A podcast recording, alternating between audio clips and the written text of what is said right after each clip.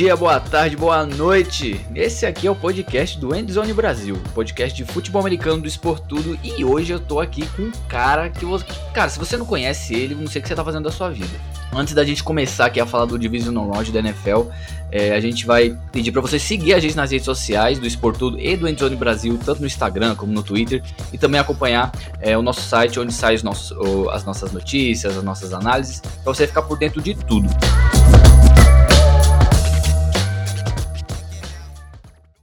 E hoje a gente tá aqui com David Chiodini do On The Clock e do Pro Football. Cara, como é que você tá e que honra ter você aqui conosco. Pô, eu que agradeço o convite, obrigado. Primeiro, bom dia, boa tarde, boa noite aí para quem está nos ouvindo, né? É, eu que agradeço o convite, é um prazer. Como eu sempre falo para mim, falar de futebol americano é um prazer. Sempre que eu posso, que me convidam e que eu posso, faço questão de, de, de estar aí. Então, já aproveitando também mandar um abraço para o Pedro, que foi quem me fez o convite para o Bigode, que infelizmente hoje não está aqui conosco, teve parece que algum problema pessoal, desejo que se resolva da melhor maneira possível. E é isso, cara. Vamos lá, vamos falar desse Divisional Round e vamos falar aí sobre essa rodada que foi insana, talvez uma das melhores aí da história do, do futebol americano, né? É, cara, e eu vou falar para você, eu acompanho a NFL há mais ou menos uns 15 anos e eu não me lembro de um fim de semana, seja em temporada regular, seja em playoff, que foi tão maluco quanto esse. E, cara, vamos falar do, do primeiro jogo, cara. Cincinnati Bengals e Tennessee Titans. O que, que você esperava para esse jogo e o que, que aconteceu? Me conta aí a sua a sua expectativa e no final a sua conclusão sobre esse confronto. Eu vou te falar que eu esperava um jogo menos truncado, um jogo, claro, a, def a, a defesa de Tennessee, uma defesa muito boa, mas eu não esperava nove sacks no Joe Burrow, esse tipo de coisa, eu esperava um jogo com um pouco mais de pontos, mas foi um jogo taticamente de umas bastante nuances, né? Um jogo que a gente viu um, um Tennessee Titans tentando implementar aquela fórmula, é, correr pesado com Derrick Henry e play action, mas a defesa de Cincinnati, eu sei que está todo mundo falando muito de Joe Burrow, que sofreu nove sacks, que conseguiu é, voltar para se manter na partida, e, e eu sou um fanzaço do Burrow, porém eu acho que a gente tem que dar um pouquinho mais de crédito para essa defesa de Cincinnati. Em nenhum momento essa defesa deixou esse jogo sequer escapar. E a bola final para decidir o jogo, a bola que é, voltou para o Burrow posicionar o time para o field goal, foi uma interceptação do Logan Wilson. Então, eu acho que essa defesa de Cincinnati merece um pouco mais de crédito por essa classificação. É, e quando a gente olha realmente as narrativas que rodeiam o Cincinnati Bengals, a gente normalmente pensa muito em Joe Burrow e Jamar Chase. E, claro, um quarterback sofrer nove sacks eu acho que é algo muito fora da curva. É, é, se eu não me engano, na, na, transmissão eles até colocaram que o último quarterback a sofrer pelo menos oito é, sacks na, na pós-temporada e vencer foi o Donovan McNabb em 2003, se eu não me engano. Uhum, foi isso.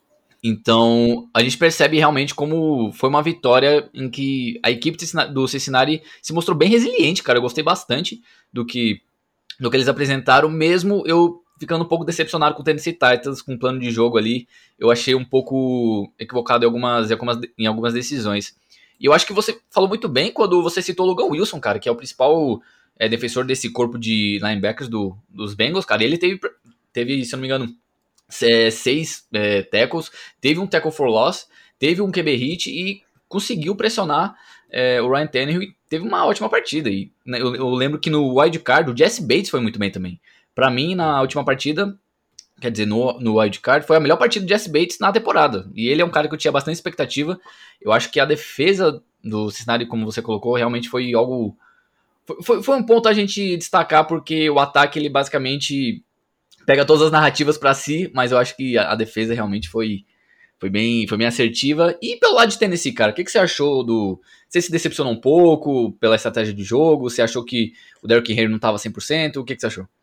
É, eu acho que é um pouco. Eu, eu sou um pouco cético com esses times que correm demais com a bola, né? Eu acho que o São Francisco 49ers é uma exceção, e a gente vai falar daqui a pouco, por ser mais criativo, mesmo correndo bastante com a bola.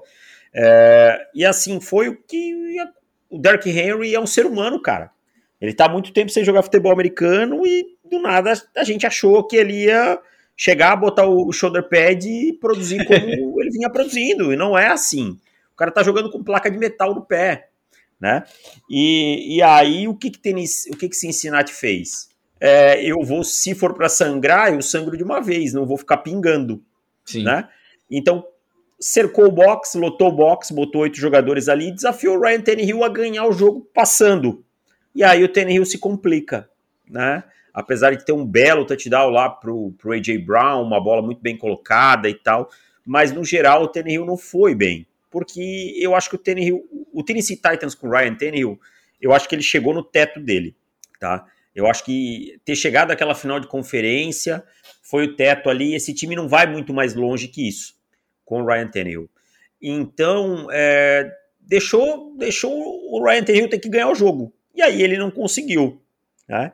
E aí eu fico pensando quão frustrante é você jogar na linha defensiva um Harold Landry, um, um Jeffrey Simmons, esses caras todos que sacaram nove vezes o quarterback adversário vão ver o resto da pós-temporada em casa. É, exatamente. E você acha que é, os Titans estão a um quarterback de serem realmente um contender, um candidato ao título né, na NFL?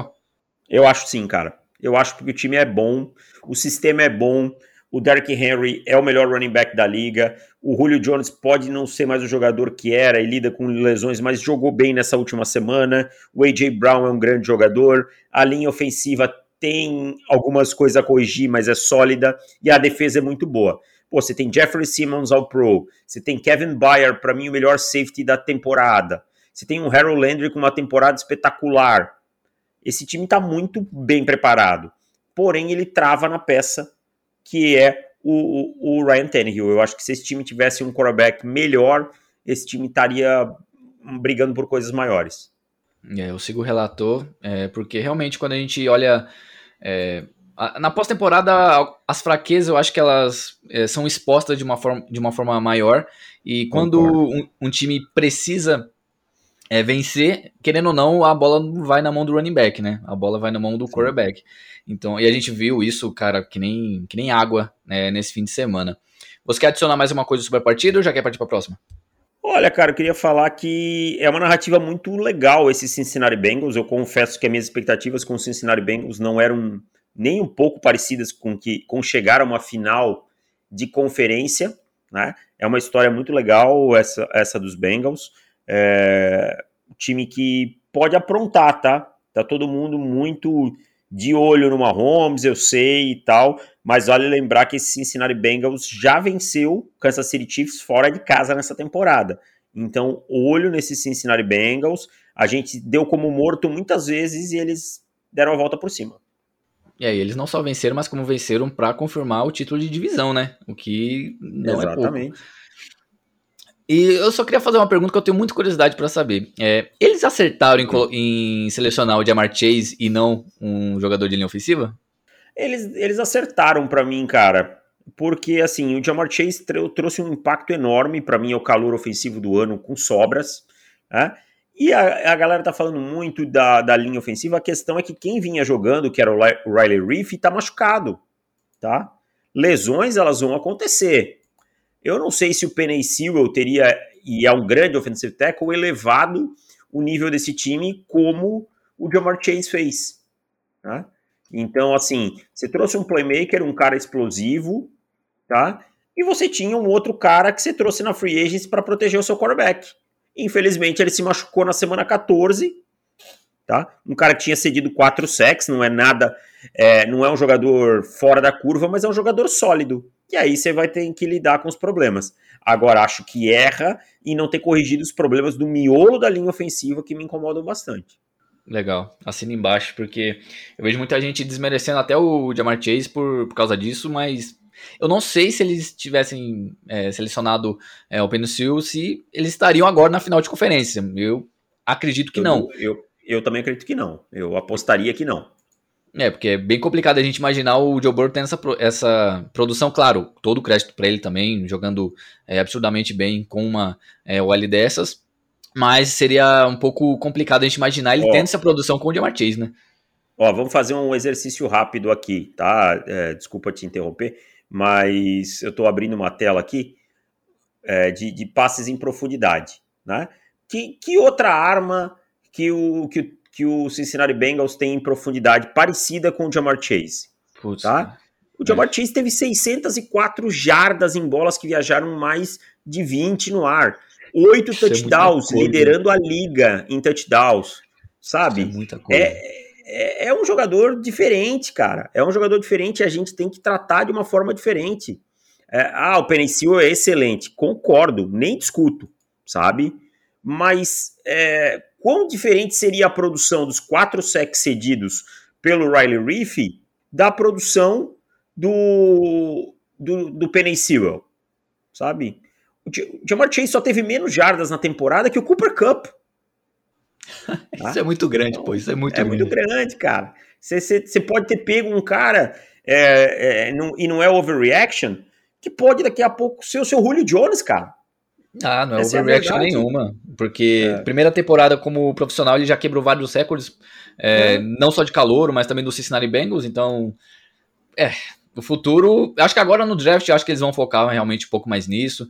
Tem a free agency também para a gente ver como é que eles vão trabalhar, mas Cincinnati Bengals, cara, uma equipe interessantíssima que eu tô maluco para ver na final de conferência, cara. Tá maluco. Eu também quero ver. Eu gosto muito de Joe Burrow, torço muito por ele. Isso aí. Então, partindo para a próxima partida, que, cara, para mim essa foi a partida menos é, maluca, talvez. Não sei se pelo resultado ou pela, ou pela partida em si, mas São Francisco 49ers é, venceu o Green Bay Packers por 13 a 10. É, e eu gostaria só de falar uma coisa aqui, que muita gente estava colocando o Green Bay Packers como favoritaço, eu também coloquei, não, posso falar nada. Eu também.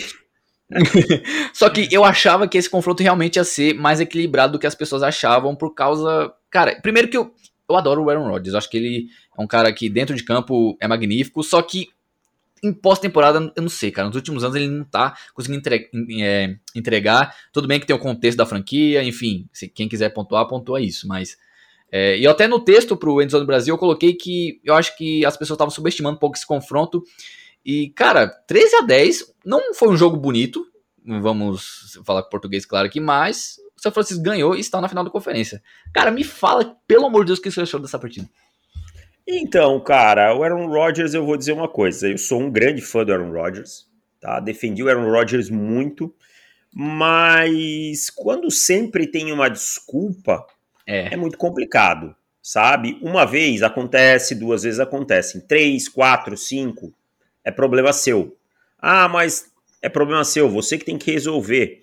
E o Rodgers, sejamos honestos, ele não conseguiu resolver, isso não tirando nenhum mérito de São Francisco, ele não conseguiu resolver anotar 16 pontos. Seria o suficiente para vencer, sabe? Para mim, o mais emblemático desse jogo é a campanha pós touchdown do bloqueio de punch de São Francisco, em que o Rodgers tinha que ter conduzido essa campanha melhor, perdeu lançamentos, se precipitou, só procurou o Davant Adams. Ao primeiro sinal de pressão, é, tentou se livrar da bola.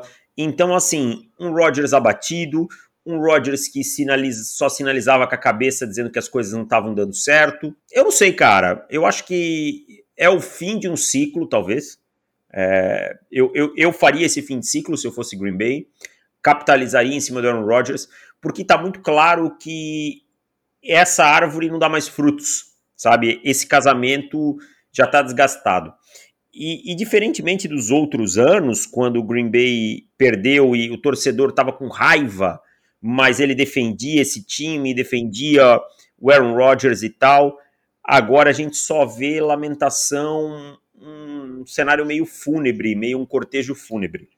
É sinal que é hora de uma mudança. Agora, eu queria destacar, e eu já vou te passar a bola também, para não ficar aqui falando que nem um condenado, é, quão cascudo é esse time do São Francisco 49ers, cara, Demais, porque cara. soube sofrer. Soube apanhar e, e, e, cara, eu, eu acho que a questão do Aaron Rodgers em Green Bay foi quando você tem uma dependência tão umbilical é, com o quarterback, é, uma franquia com o quarterback, eu acho que a temporada do quarterback reflete muito na temporada da franquia. Eu acho que em alguns casos, por exemplo, é, Baltimore Ravens e Lamar Jackson. Eu acho que para mim é o time mais dependente de quarterback é, da liga que a gente tem hoje, por exemplo, pelo menos na minha opinião. E aí eu acho que a gente vê muito isso com, com o Green Bay, cara, porque é, a temporada do Aaron Rodgers, primeiro, ela começou com aquela melancolia de todo mundo é, achando que ia ser a última dele. É, teve muita discussão ali entre ele e a, e a franquia, entre a liderança. E aí ele postou aquele story com, do Last Dance com Michael Jordan e o Scottie Pippen, dando a entender que essa seria a última. É, e agora a gente tem também a questão dessa derrota que teve um. Claro, toda derrota tem um gosto amargo, mas essa acho que foi um pouco pior porque talvez ele seja o MVP da temporada. É, e acho que. Eu, eu, eu sou a favor do MVP ser entregue antes dos playoffs. É, porque, eu também. Cara, pelo amor de Deus, o cara ganhou o MVP depois que é eliminado dessa forma. Aí como é que o cara vai receber o prêmio como? Pô, tá de sacanagem. Anti, anticlímax total, né, cara? Anticlímax total. É uma coisa bizarro para mim. Aliás, para mim o prêmio deveria ser entregue ao final dos playoffs, tipo, contar os playoffs para votação, porque para mim não faz muito sentido isso aí. Ah, ele é o MVP da temporada regular. Meu amigo, eu quero saber quem foi campeão, é. sabe? Então, é, é, é no, no, na pós-temporada que a gente separa o, os meninos do, dos homens. E vai ser um anticlímax muito grande, cara, se o Aaron Rodgers ganhar. Vai ser o prêmio, desculpa a expressão, mais bunda da história. Pode ficar tranquilo, aqui o vocabulário é, é, é liberto. É, mas, mas... da história. Mas, cara, é, é, bem complicado porque a gente teve aquela situação dele fora de campo também, aí ele ficou alguns jogos fora, aí teve aquela narrativa toda. E é, eu não sei, cara, é, é difícil a gente é, analisar um time que é, oferece tanto na temporada regular, mas já há muitos anos, pô, a última vez que o Aaron, que o Aaron Rodgers esteve no Super Bowl foi em 2010, pô. Foi, na, é, foi 2011, foi... Na, 2011, na verdade, na data, mas na temporada 2010, né? Então. 10, é. Cara, então, assim, bizarro. Assim, é, é, bizarro. Ah, mas os Special Teams deixaram 10 pontos em campo. Não tenha dúvida que foi uma pip. Mas, cara, vou te falar, a defesa do. Quando a gente olhou a defesa, olha a defesa dos 49ers, ela fez a mesma coisa o jogo inteiro. Rodou os safeties, rotacionou, né? É, para dobrar no Davant Adams e o Rodgers continuou procurando o Adams como se não houvesse amanhã. No, no, no, último lançamento dele no jogo, ele lança uma bola totalmente equivocada no Davant Adams, com marcação dupla, com o Alelazar completamente limpo no backside. Ele está totalmente é, sem pressão, o Rodgers. Então são erros que custam caro e que você não aceita que seu quarterback cometa na pós-temporada. O, o Brady perdeu, mas a diferença é que o Brady Nossa. caiu caiu sangrando, sabe? Caiu lutando, caiu é, puxando, tirando sangue do oponente. O Rodgers parece que ele simplesmente é, olhou e disse: Ok, não deu mais uma vez e vamos para casa. É, basicamente, só para é, fazer uma analogia aqui básica, o Aaron Rodgers perdeu como Clubber Lang em Rock 3 e o Tom Brady perdeu como Rock em Rock 6. É tipo é isso. por aí. É por aí mesmo. Só que eu queria falar um pouquinho desse 49ers, cara. Não, a gente é, tem que além falar de, mesmo. Além de ser um time muito cascudo, o trabalho do Demico Ryans nessa segunda metade da temporada, na pós-temporada com essa defesa, o Arik Armstead tá jogando muito, o, o Nick Bosa tá jogando demais, o Fred Warner voltou a grande forma, para mim um dos melhores, um dos três melhores linebackers da liga, o, o Jimmy Ward tá jogando muito, então assim, o ataque ele pode não engrenar muitas vezes por conta da peça atrás do center. Eu sou um, um grande crítico a Jimmy Garoppolo. Acho que se esse time tivesse um grande quarterback, possivelmente era um candidatíssimo todo ano ao Super Bowl. Isso pode vir a acontecer no futuro com o Trey Lance. Mas o ataque corrido é criativo. Kyle Shanahan se reinventou da segunda metade da temporada para cá. Então esse time é muito perigoso, cara. Esse time é um time muito perigoso porque esse é um time que sabe apanhar e se manter de pé. Eu não sei se você vai concordar comigo, mas é, nesses playoffs eu acredito que os, que os times que sobraram, né? Eu acho que até dá para contar também é, o Divisional Round. O São Francisco 49ers tem a melhor defesa. É, eu não sei. Nesse momento, sim. Nesse momento, Nesse momento é, eu acho que até em questão de. É de nome, eu não sei, porque o, os Rams tem o Von Miller, que jogou muito bem, o Aaron Donald, o Jalen Ramsey, mas em questão de desempenho, cara, em questão de, de agressividade, de eficiência, a defesa do São Francisco 49ers é uma das na verdade é a melhor sobrando nos playoffs. E vale lembrar, cara, que é, nas últimas é, semanas ali da temporada é, regular, eles venceram do Cincinnati Bengals, eles venceram dos Rams, por exemplo, numa, num, num jogo de prorrogação. Então, é um time cascudo, é um time que sabe encontrar a vitória, mesmo não tendo ali o jogo mais é, atrativo para os torcedores, mas Cara, é um time organizado. É um time organizado que é. sa sabe usar as peças que tem pra vitória. E isso é melhor do que um time que tem muito talento, mas não sabe usar. Exatamente. Então... Achou a vitória num bloqueio de punch. Não pouco importa, ganhou. Bloqueou o punch e botou a bola dentro da zone, cara. É isso. É isso aí. É isso foi, aí. foi a Green Bay na neve contra o Seed 1 com o MVP da temporada e saiu vitorioso sem anotar um touchdown ofensivo. É, e quando a gente olha pelo menos alguns números da partida, é, o San Francisco 49ers teve, sofreu 4 sacks, o Green Bay sofreu 5. O tempo de posse de bola de cada time é, cara, é muito equilibrado. Teve, foi 29 é. minutos pro São Francisco e meia hora pro, pro Green Bay Packers. Então foi um jogo realmente parelho é, e muita gente não acreditava que isso ia acontecer. E, é, e o, claro, primeiro, o primeiro drive foi muito assustador de Green Bay, né? Green Bay foi, andou muito sim. fácil, pontuou. E, e aí no segundo drive, um fumble, acho que muda o momento do jogo ali. Se Green Bay consegue fazer aquele segundo touchdown e vinha bem naquele drive, talvez a coisa complicasse. É, então, cara, uma partida que não falei, ah, para mim a menos maluca porque as duas próximas, meu amigo, eu não sei nem como começar a falar dessas partidas, mas eu vou tentar aqui. Vamos falar primeiro, obviamente, da, do primeiro horário ali, que foi Los Angeles Rams vencendo, quase perdendo, vamos, vamos ser sinceros, o Tampa Bay Buccaneers por 30 a 27. E, cara, falando de primeira assim, eu para mim o jogo, o, o não o clímax do jogo, mas o núcleo da partida realmente foi para mim nas trincheiras, porque é, uma OL jogou muito bem, cara, protegeu o quarterback, o seu quarterback de uma forma esplêndida, só que a outra foi horrível. Eu não sei se foi mais o desempenho da linha, da linha defensiva adversária do que a falta de proteção da, da linha ofensiva dos Bucks, por exemplo. Eu vou te passar alguns números. Eu quero que você comente a partir daí o que, que você achou da partida. Os dois quarterbacks em blitz. Tom Brady em blitz contra os Rams. 47% é, de acerto nos passes, 8 de 17, 64 jardas, quase 4 jardas por tentativa e um rate de 57.0. É, não foi uma boa partida para o Tom Brady. Agora, o Matthew Stafford versus Blitz contra os Bucks. 11 de 16, quase 69% de acerto, 136 jardas, quase 9 jardas por tentativa, um touchdown e um rate de 115.6. Cara, Matt, o Matt Stafford teve um grande jogo, cara. A verdade é que esse placar, ele não fala o que foi esse jogo. Esse jogo foi um domínio completo dos Rams por 85% do jogo. E esse jogo, ah, eu vi gente falando, ah, como é que os Rams estão perdendo, vão entregar o jogo assim, o que o Sean McVay está fazendo. Cara, você tem o, o seu running back sofre dois fumbles, o seu kicker chuta curto um, um, um chute de 47, o seu center dá um bad snap depois de você forçar um fumble, tá? E o seu melhor, o melhor cornerback da liga é batido em profundidade. O que que o treinador vai fazer? Qual é é, eu acho assim que às vezes as pessoas acham que o treinador é um joystick, que ele tem um joystick na mão. Não é, gente. São erros individuais, não tem o que ele fazer. Sabe, claro, tem que cobrar no banco de reserva, tem que dizer, vamos, vamos ajeitar isso aqui, temos que estar mais concentrado e tal. Mas para mim não faz sentido algum a narrativa de que quase perderam porque o Chama que veio. Não, não, pelo contrário, a estratégia de jogo foi montada, foi perfeita. Quando o Ken Aker sofre o segundo fumble, era uma corrida que ia matar o jogo, basicamente, que ele ia conseguir o force down e matar o jogo, e aí ele foi displicente na proteção da bola. Então, é, para mim foi um jogo muito bom dos Rams durante 85% da partida.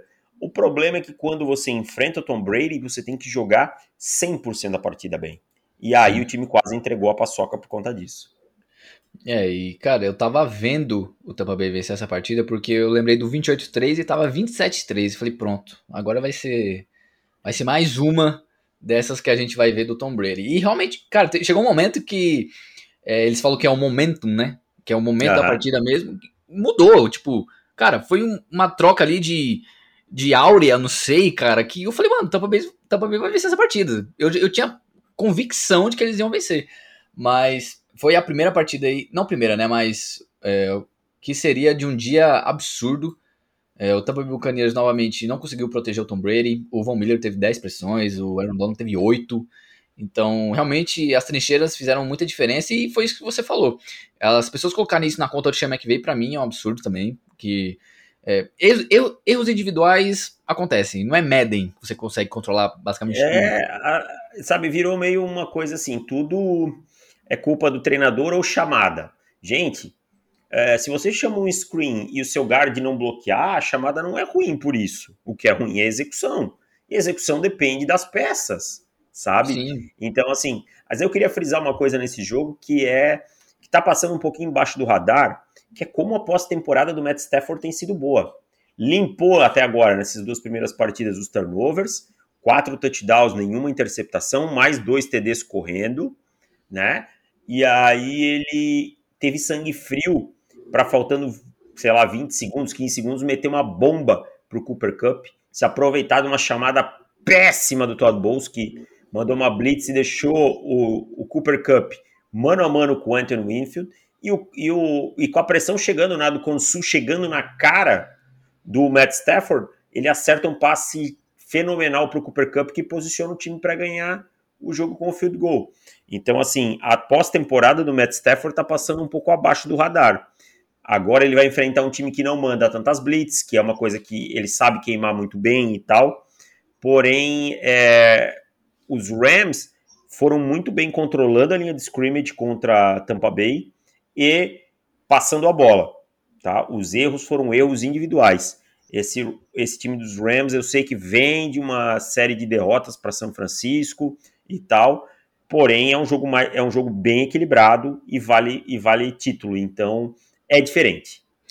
É, você, cara, eu acho que você tá lendo realmente a minha mente, porque eu ia falar exatamente do Matt Stafford para você, porque eu tava assistindo hoje o que as pessoas estavam falando, não só aqui no Brasil, mas também lá, sobre o Matt Stafford, que, cara, muita gente criticava ele, claro, ele tava no Detroit Lions, ele ficou um pouco mal acostumado, porque tava passando por Megatron toda a temporada, mas você acha que o Matt Stafford realmente só precisava de uma equipe à altura para conseguir ter esse sucesso? Porque, pelo menos para mim, cara, ele sempre foi um quarterback muito talentoso, com um braço absurdo.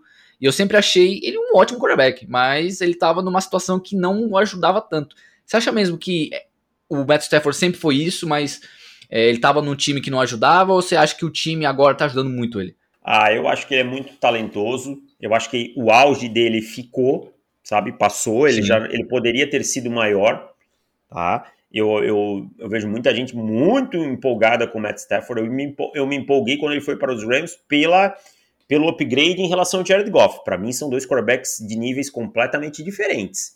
Sim. Mas não acho que o Matt Stafford seja um quarterback de elite, ou nem que esteja ali naquela prateleira ali, é, um B. É um quarterback muito bom nesse momento da carreira. E aí teve sim um suporte que ele nunca teve no, no Detroit Lions. Detroit sempre foi uma franquia disfuncional no, nos últimos 20 anos aí. Ou, ou, não tinha jogo corrido, ou a defesa obrigava o cara a fazer 50 pontos e esse tipo de coisa. Então agora ele está num time mais equilibrado, conseguiu limpar nessa pós-temporada o problema dos turnovers e precisa fazer isso contra o, o San Francisco 49ers para esse time ter chance. Mas você vê que Cooper Cup produzindo muito com ele, Odell Beckham Jr. voltou a produzir, sabe? O próprio Tyrande, Tyler Higby, tem produzido. É, a pergunta que eu faço é o seguinte, eu, e eu quero a tua opinião. Se fosse o Jared Goff, o quarterback do, do Los Angeles Rams, aquela bola na mão do Cooper Cup teria saído? Não. Então, a gente sabe que é ele que melhora os Rams da mesma forma que os Rams dão um pouco de suporte a mais. É, e o, o que eu mais. Quando foi anunciado que, ele, que a troca aconteceu, né? O que eu mais me, me animei não foi só pela questão do Matt Stafford, mas pela questão do Chama que veio dele ter realmente uma arma onde ele pode potencializar esse estilo de jogo dele. É, eu lembro que na primeira partida deles, que foi contra o, o Chicago Bears, é, foi uma bela partida, aliás, que eles venceram por 34 a 14. Os Bears foi os Colts. Eu acho os que Colts? foi os Colts. Acho os Colts que foi semana 1 um, foi os Colts. Peraí, na, semana, na semana 2, se eu não me engano, foi os Colts que eles venceram também, não foi? Ah, foi os Bears, tá certo, desculpa, eu confundi. Foi, foi Bears e depois Colts, perdão. Isso. E eu lembro que eu tava comentando o jogo é, numa rádio, que aí eu, eu, eu até falei na transmissão, cara, eu, eu tô feliz, claro, pelo Matt Staff, mas eu quero ver realmente como que a mente do Chama que vai funcionar agora com um quarterback que pode, cara, realizar as coisas que eu acho que ele não, obviamente, não vai externar isso, mas na minha cabeça ele fala, pô, cara, se eu tivesse o quarterback com um braço mais forte, um pouquinho mais talentoso, eu faria tal coisa. E, e, e, é isso que a gente tá vendo até agora. Claro, teve seus altos e baixos, mas ele, eles agora apresentam um, um, futebol americano ótimo e maravilhoso de se assistir. E do outro lado, é. cara, o, o Tom Brady falou que vai pensar ainda, vai refletir se ele vai voltar ou não. Eu acho que, eu acho que ele vai voltar, porque senão ele vai deixar um arrombo no salary cap do, é, do Tampa Bay Buccaneers. Mas o que, que, você achou da temporada do Tampa Bay é, como um todo? Teve vários altos, altos, e baixos também. A defesa não foi a mesma coisa que foi na temporada passada. Todd Bowles só entende blitz, é o técnico que mais manda blitz, é o coordenador que mais é, manda blitz na NFL. O que, que você achou da temporada como um todo do Tampa Bay, cara? Então, eu acho que eu concordo bastante com você. Eu acho que o Todd Bowles se perdeu um pouco na agressividade dele, tá? E ele não tinha uma secundária que a secundária esse ano não conseguiu segurar o rojão é, dessa agressividade, tá? A ausência do Lavonte David em alguns jogos pesou. Acho que acabou sendo um fator aí que pesou para para Tampa Bay. E eu não sei, esse ano o time faltou algum brilho, sabe? O próprio Tom Brady jogou muito bem, mas é, não, não te, teve alguns momentos que oscilou bastante e tal. Então, não teve aquele, aquele brilho do ano passado. Se o Tom Brady se aposentar, o time recupera 16 milhões no salary cap do signing bônus, né? Que é uma coisa interessante. Mas eu também acho que ele volta para mais uma temporada. Porém, se o Brady quiser se aposentar, eu apoio muito, cara, porque o que, que o Brady pode fazer que aumente o legado dele? Ah, ganhar mais um Super Bowl? Cara, não vai aumentar o legado do Tom Brady, sabe? Tom Brady já é o maior atleta de futebol americano de todos os tempos. Então, é, cara, vai, vai para casa, vai cuidar dos filhos e tal. Que eu acho que o Brady já escreveu um, a, a mais linda história do futebol americano. E quando ele sai de New England e vai para Tampa e vence o Super Bowl, é, é, foi a cereja do bolo que faltava na história dele. De nunca ficar uma dúvida se o Brady poderia produzir longe do Bill Belichick ou esse tipo de coisa. Então eu acho é. que não tem muito, muito mais a, a, a, trazer, a agregar à carreira dele. Só que a gente sabe com, com vontade ele tem de jogar, como ele gosta, né? E tal. Então vamos aguardar.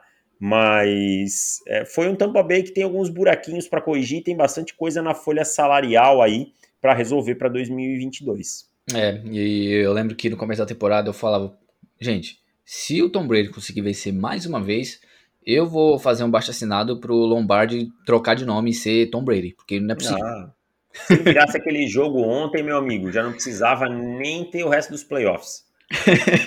Ele ia ganhar e acabou. Nossa, cara, é simplesmente absurdo que a gente é, tá vendo, né? Que a gente viu do Tom Brady também. E, e, e eu espero que essa não seja realmente a última temporada dele, porque eu quero começar uma temporada sabendo que é a última dele para ter, tipo, o que o Kobe Bryant fez quando ele se aposentou, sabe? Tipo, uma tour. Sim. Nossa, porque acho que o Tom Brady merece isso, né? Que nem você falou, o é. maior atleta de futebol americano da história, e acho que dá para abrir essa exceção e fazer uma homenagem em uma última temporada ah, dele. Eu acho que o Tom Brady deveria ser homenageado em, em cada, cada estádio que ele pisar na NFL, se ele resolver fazer uma tour. Cada estádio, cada time adversário e tal, porque o Tom Brady é maior do que qualquer outra coisa. É, e eu como torcedor do Saints e tendo como ídolo o Drew Brees, eu fiquei muito puto, porque ele quebrou praticamente todo o recorde do Drew Brees que ele poderia ter na carreira, né? Mas enfim. e agora, cara, a última partida da rodada que foi, pô, acho que é a melhor partida que eu, que eu já vi na minha vida. No, no meu coração, obviamente, tá o Super Bowl 44 do New Orleans Saints, mas essa partida... E eu vou admitir uma coisa, que, cara, eu chorei vendo essa partida, você acredita? Eu chorei. Ah, não duvido, cara. Foi uma coisa. Quem não, quem não assistiu esse jogo, o final desse jogo de pé, independente de torcer para alguma das equipes ou não, tá, tem que tomar cuidado. Vai fazer um exame aí, ver se você tá vivo mesmo, pega a pulsação, porque foi uma coisa espetacular, né, cara? Foi um, um tiroteio, foi tipo. Não sei se você gosta de MMA. Nossa, pra caramba. É. Você assistiu Robbie Lawler e Rory McDonald? Já assisti, pô. É, e é, foi aquela luta, era um batendo, eu bato daqui, você sangra de lá, eu bato, você devolve. Foi a luta assim que me veio na cabeça, sabe? Tipo, deve Sim. ter outras melhores até para exemplificar, mas essa luta aí, ou, ou é, tinha uma do Frank Edgar que também era assim, não lembro contra quem, mas é é isso, cara. Um sentindo o cheiro do sangue de outro e atacando, uma coisa espetacular, velho. É, teve uma do Conor McGregor com o Nate Diaz, acho que foi a segunda luta deles, que ah, eles. Verdade. Nossa, cara, os caras ficaram vermelhos, pô, de tanto sangue. É. E. Cara, é, eu vou tentar não ser é, passivo nessa, nessa análise, porque eu tô. Eu quero ser um pouco mais racional aqui enquanto eu falo dessa partida, porque. Primeiro vamos falar do time que perdeu, que é o Buffalo Bills. E eu gostaria de falar que nenhuma, nenhuma culpa em cima do Josh Allen. Pelo amor Zero. de Deus. Nenhum, nenhum um fio de cabelo pode ter de culpa do Josh Allen. Se alguém culpar o Josh Allen, é, é louco, tá? Mas eu vou dizer uma coisa: o Sean McDermott e o, o Leslie Frazier perderam ah, a chance de vencer o jogo e de botar o seu time quando com 13 segundos. Primeiro, cara, não chuta, desculpa a expressão, a porra do, do kickoff lá atrás. Chuta na linha Ai, de 5, de 10, faz os caras gastarem 3, 4 segundos, cara. Aí depois os caras têm dois timeouts, você não precisa recuar todo mundo. O Mahomes não teve um passe para mais de 20 jardas, cara. Você não precisa mandar Foreman Rush e proteger a lateral. Protege o meio do campo, protege normal, sabe? Foi totalmente prevent e era, era um field goal para empatar. Não, eles não precisavam do touchdown. Então, é, ali, cara, é, foi, foi para mim que perdeu o jogo. Eu sei que as pessoas vão falar da regra da prorrogação, Todo mundo sabe a regra antes de começar. 13 segundos é o que você precisava fazer. Parar um ou dois snaps do Mahomes dentro de campo, é, o curto, ou fazer um passe, conseguir um passe incompleto. Você não conseguiu. Só é injusto quando, os dois, quando alguém não sabe do, da regra, pô. Exato. Não é, eu gosto da regra? Não gosto, mas todo mundo sabe. É, exatamente. Então, e, e eu acho que o, a secundária fez o trabalho durante o jogo do Buffalo Bills, cara, um trabalho esplêndido, porque travou o Mahomes em, em muita. Cara, em, em, muitos passes, porque a gente viu ele improvisando ali no começo da partida, tendo que usar as pernas, tendo que fazer o scramble para conseguir o first down. E a secundária, a gente sabe do, do Buffalo Bills, uma, uma das secundárias que mais forçam turnovers na, na liga, que é bem agressivo. O Micah Hyde também, um dos melhores jogadores é, dessa secundária. Ai, cara, é, é que é complicado quando a gente vê, por exemplo, é, o Patrick Mahomes produzindo o nível que, a, o que ele produziu ali, três jogadas em 13 segundos para conseguir o field goal, eu só fico pensando, gente, em 13 segundos o Mahomes fez isso e o Dallas Cowboys não conseguiu fazer uma média de um spike. fez um QB draw. Pelo Cara, amor de Deus, que chamada estúpida. Que coisa estúpida. Mano, ah, não é... tinha timeout. Justo por isso mesmo que você não vai correr com a porcaria da bola sabe? Ai, Mas... desculpa, eu só, só, não, eu só não podia passar essa porque foi uma das coisas que eu lembrei, cara. O Mahomes em 3 segundos fez isso. E tipo. É, eu concordo, cara. Não, e saiu, não tem sentido. E, e, saiu na, na ESPN americana uma, uma fala de que o Travis Kelsey falou que não ia correr a rota que estava designado na chamada. E o Patrick Mahomes falou: mano, só faz isso, a gente precisa pontuar de qualquer forma ali no, no overtime. No touchdown que venceu a, a partida. Mas, que nem a gente estava falando, é, cara, teve umas decisões bem equivocadas que, obviamente, é, resultaram no resultado da partida. Nenhuma culpa no Josh Allen. Foi um jogo muito equilibrado, mas do outro lado, que é agora o que a gente vai falar, teve o Patrick Mahomes, que, meu pai do céu. O que, que você achou ah, dele? Cara, é o seguinte, né? Ah, vou te tirar o passe em profundidade. Aí você tem uma mente pensante como Andy Reid e Eric Bieniemy, uma dupla sensacional e um quarterback capaz de executar tudo. Velocidade, eu falo, velocidade não é correr só em linha reta. Tá? E esse ataque tem muita velocidade para produzir depois da recepção. O que é melhor, desafiar o Jordan Poyer ou desafiar o Tremaine Edmonds? Desafiar o Tremaine Edmonds. Né? Então foi isso que eles fizeram. Entrega a bola na mão dos nossos playmakers e vamos produzir depois da recepção. E aí a gente viu um Tarek Hill produzindo muito, a gente viu um Travis Kelsey, que é um dos Tyrants com maior capacidade de produzir depois da recepção, é, produzindo muito. Então, é, foi isso, cara. Se ajustou ao que o adversário está lhe dando, né? Essa é a verdade, se ajustou e produziu. E, e é muito difícil parar esse time. Foram ontem 221 jardas depois da recepção, cara. É de 378, coisa. 221 depois da recepção. Tá? E aí a gente está falando de caras como Jerry McKinnon aparecendo com 64 jardas depois da recepção. É, é muita coisa. Então, assim, e aí o Mahomes ainda aparece com as pernas. Então, para uhum. vencer o Kansas City Chiefs, você tem que ter um jogo praticamente perfeito. O Buffalo Bills passou bem longe defensivamente. Era uma defesa que cedia 18 pontos, ontem cedeu 42.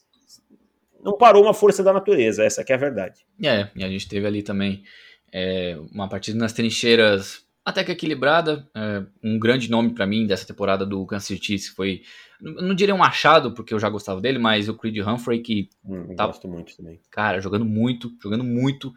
Então, são nomes que vão ser importantes aí pro Kansas City Chiefs é, na final da AFC.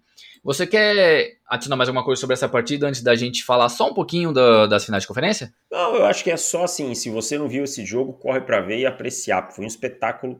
O ataque do Buffalo Bills, o, o Gabriel Davis com uma grande partida. Nossa, Reinaldo. Né? É, e o. É, o Reinaldo do São Paulo, né? Ele é parecidão, é verdade. E o, e o Josh Allen com uma pós-temporada de elite, tá? O Sim. que mais me dói de ver, de ver o Buffalo Bills perder é que o Josh Allen realmente não merecia aquilo. Ele tem que sentar no banco faltando 13 segundos e ver o seu time perder por conta de decisões ruins em especial. Claro, o Mahomes é especial para fazer aquilo. Em 13 segundos aquele time avançar. Porém, é, eu acho que o Buffalo Bills facilitou o trabalho. É isso, o Josh Allen teve, se não me engano, nove interceptações, é, nove interceptações, ó, nove touchdowns e nenhuma interceptação nessa, nessa é pós-temporada. Cara, simplesmente absurdo. Tem que sair de cabeça erguida. E é isso. É, agora, finais de conferência. Falar um pouquinho só de quem que a gente acha que vai ganhar e os principais pontos. Começando por você, Davis, final da AFC. O que, que, você acha que vai acontecer? E para você, quais são as principais narrativas, os principais pontos para a gente ficar de olho? Eu acho que um ponto é que tá todo mundo extremamente empolgado com o Kansas City Chiefs, mas o Cincinnati Bengals não é essa galinha morta que estão taxando sete pontos nas casas de apostas, para mim é, é uma diferença muito alta. Eu acho que é uma defesa que pode limitar o Patrick Mahomes. E tem outro ponto, né? Mesmo quando o time pressionou muito o Joe Burrow na semana 17, né? Foi 17 ou 18 esse jogo? 17, na... né? Foi, foi, não, foi a última semana, não foi? 18? Foi a última semana, 18, tá certo. Bem, bem é, lembrado. Semana 18, mesmo com o time pressionando muito o, Marrom, o, o Joe Burrow, ele conseguiu produzir, tá? Então esse time já provou, não, foi 17, semana 18 foi contra os Browns. E ah, é eles pouparam, né? Então, já conseguiu produzir e mostrar que é um quarterback que sabe lidar com esse tipo de situação. Minha aposta, tá? É, Kansas City vence esse jogo, porém a gente vai ver um jogo novamente equilibrado de pontuação alta. Que você se surpreenderia se o Bengals fosse para o Super Bowl? Ah, eu não me surpreenderia. É, eu, eu vejo como sendo mais provável, não, mas surpreso, surpreso eu não ficaria. Ok, ok. Eu sigo o relator. Para mim, o Kansas City Chiefs é o favorito. Eu acho que a empolgação ela é boa.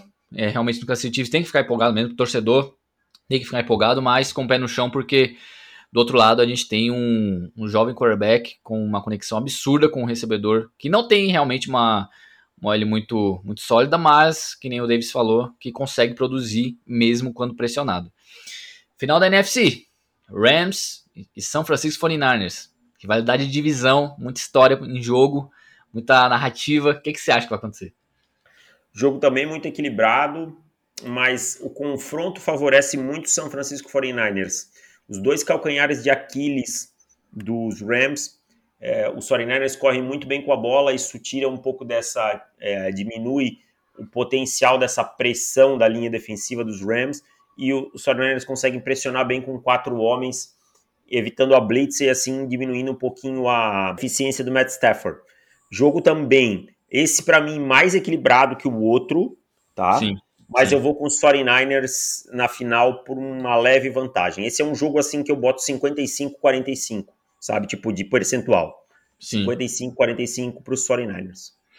É, eu acho que independente do, do resultado da, da final da NFC, cara, é, essa semana eu vou soltar um texto é, que, que eu vou falar o porquê que eu acho que os 49ers são a história da temporada. É, independente, do, independente do resultado, porque Cara, foi, foi uma reviravolta tão grande. É, nomes, é, nomes voltando, alguns jogos. O George Kittle voltando também no meio da temporada. Então, foi bem. Cara, foi, foi interessante assistir os 49ers é, em 2021. E vou falar uma coisa pra você, cara. Essa temporada, para mim, foi uma das temporadas que tiveram mais histórias, é, tipo, narrativas assim. É, não só nascendo, mas se concluindo também. Porque, cara, muita coisa acontecendo ao mesmo tempo e para mim, realmente, o que se destacou foi, foram os 49ers. E eu vou de 49ers também. Porque, que nem você falou, eu acho que o matchup ele é muito desfavorável para o Los Angeles. E eu acho que se fosse ao contrário, por exemplo, claro, os Rams merecem todo o crédito por ter passado, mas se, o, se, se os Bucks tivessem passado, eu apostaria nos Bucks. Porque. É, é questão de confronto mesmo, né? É, cara, é questão de confronto mesmo, porque a, gente não tá falando que o time do San Francisco 49ers é mais talentoso do que é, os Rams, por exemplo. É, e vai ser uma, uma guerra de mentes, cara, que eu tô muito curioso para ver de novo, que é Sean McVay e Kyle Shanahan.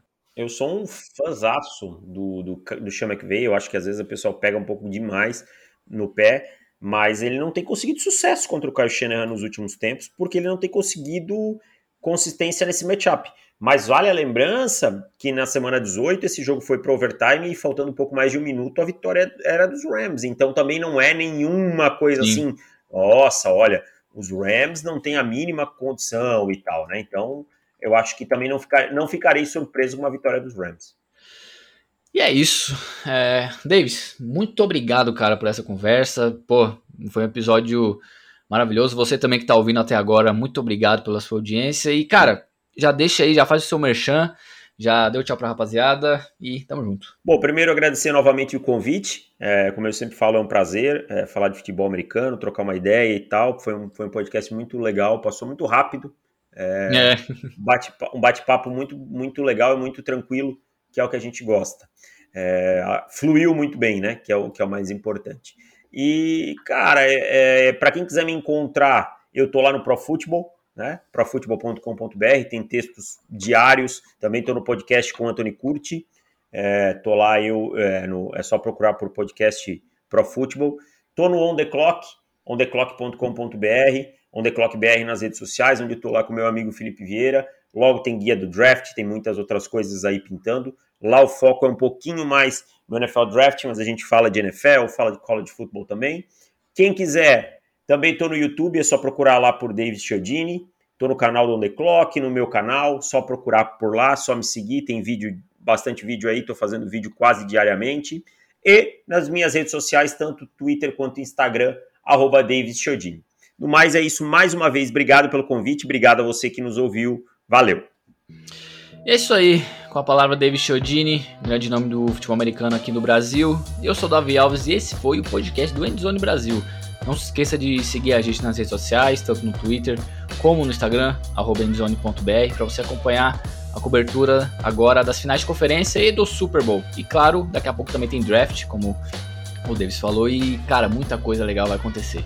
Muito obrigado mais uma vez, fiquem com Deus, bebam água e tchau!